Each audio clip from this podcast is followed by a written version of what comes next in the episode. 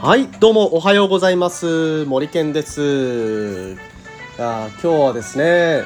まあ、ちょっと遅い時間になってしまいましたが結構ね昨日飲みすぎて、えー、グロッキーな状態で朝を迎えてしまいました。はい、ということでもう10時も近くなってきておりますが、えー、今日も頑張っていきたいと思います。えー、今日の話題なんですけれどもえっ、とですねこのサークル運営に、え DeFi の考え方をちょっと入れてみたら面白いんじゃないかなという話をさせていただきたいと思います。ね急になんかこいつ こいつ DeFi とか言い始めたぞって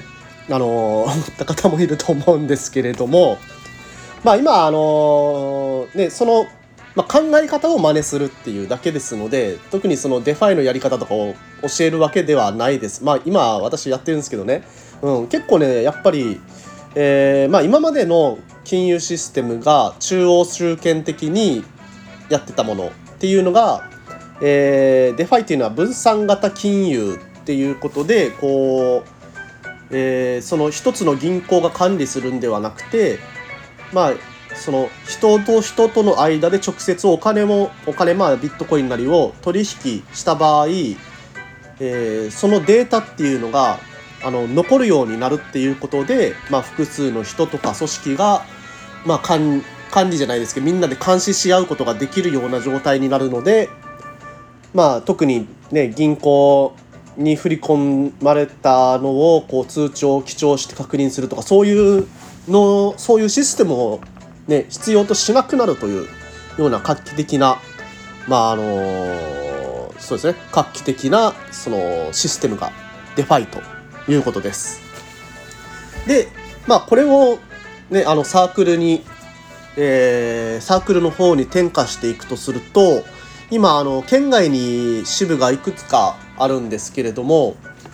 まあ、そこら辺の支部と、まあ、あの沖縄の支部なんか沖縄本部を通して何かやらないといけないっていうのを、まあ、しないようにする方法を考えた方がいいのかなというふうに思っています。うんだからまあ簡単簡単なことでいくと例えばその会議を開く際にえー、まあ、沖縄支部の沖縄本部の人をこう入れて会議をしないといけないとか、まあ、例えば京都と福岡でなんか一緒にコラボやりたければもう勝手にやってよだけどログは残してねみたいな感じですよね。うん、だからその会議をやるときにそういうまあ他の人たちも見えるアーカイブシステムですよね要するに。うん、なのでまあそれぞれのサークルがどういう活動をしてるのかっていうのもアーカイブに勝手に上がるようなシステムとかうんそれこそあれですよねなんかログアプリで共有すればいいっていう話なのかなとは思うんですけれどもなんかね今のそのログアプリみんながこう共通で使ってるものっていうのがいまいちあやふやでまあログも取れ取りたがらない人もいたりするんでなんかそこら辺のルール作りっていうのをちょっとあの考えていこうかなと思っているところでございます。うん。うん。なんかまあ、話終わっちゃったかな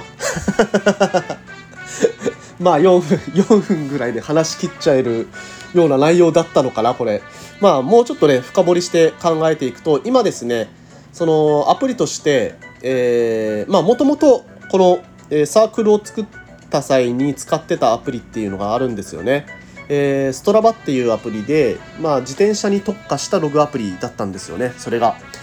で、まあ、そのストラバっていうアプリが、えー、まあ、結局、その、ルートを作ったりっていうのが有料化されていって、で、まあ、あの、使う人が今減っていってる。で、まあ、SNS 機能もそんなにないんですよね、ストラバって。本当にあの、えー、そのライドをやった結果を見て、えー、そこにコメントまではできたのかな？うんすげえとかをなんかあのグッドボタンとか押したりとかでまあ何がメインかっていうとそのストラバっていうのにまあいろんな他の場所でやったアクティビティ例えば走ったりとか、まあ、それをガーミンなりで記録してたらそこに集約できるっていうのがまあ一番のそのストラバっていうアプリの利点。で、まああのどれぐらいの強度でやったかとかっていうのを全部集約できるというところがそのストラバの利点でしたね。で、まあ、あの結局ルートが作れなくなったんでそのライドの企画とかを立てづらくなったんですよねそのストラバの中では。今サークルもストラバの中に、えー、各支部あるんですけれども全支部入ってるんですけれども。なので、えー、まあ今ねルートを作るのはベロダッシュっていう台湾の、えー、台湾で作られたアプリがあるんですけれどもそれを使ってます。まあベロダッシュのいいところはですねグループライドをやるとそのまあもともと企画したライドにみんな参加するとど誰がどこにいるかそのライド中それが分かるという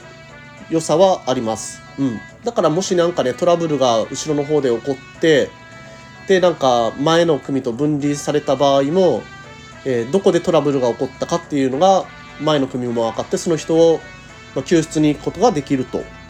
いう利点があるので、まあ、ベロダッシュの活用っていうのはねすごくありなのかなと思って、えー、今試しているところです。でなんかね今アプリ作れるって言うじゃないですかあの素人でも。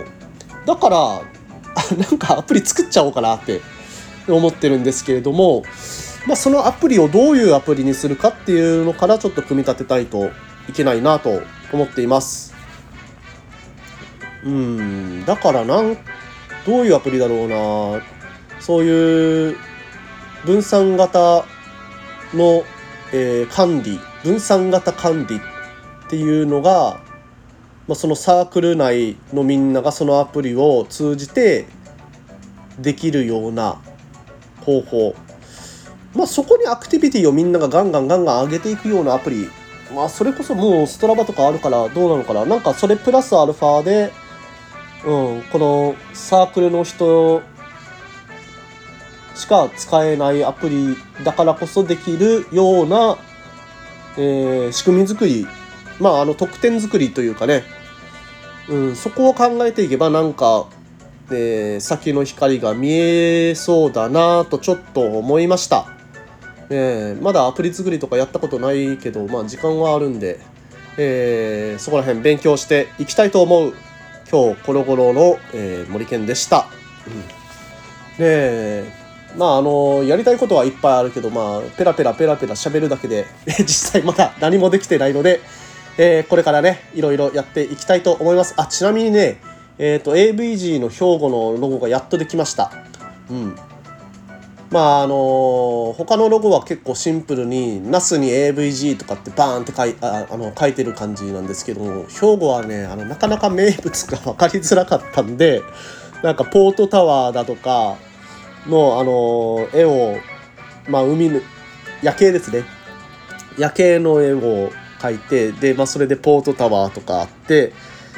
まあ、ちょっとごちゃってるんですけれどもまあある程度結構綺麗なのでまあね特殊な例だけどいいのかなとか思ってもうそれで通しちゃおうかなと、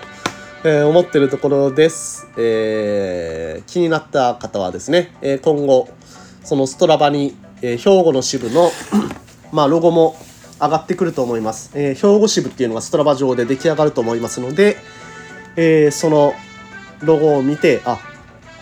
この前話してたあれだなと北総縁でいただければと思います。はい。ではね、今日は、えー、ここら辺にさせていただきます。はい、森健でした。では、今日も元気にいってらっしゃい。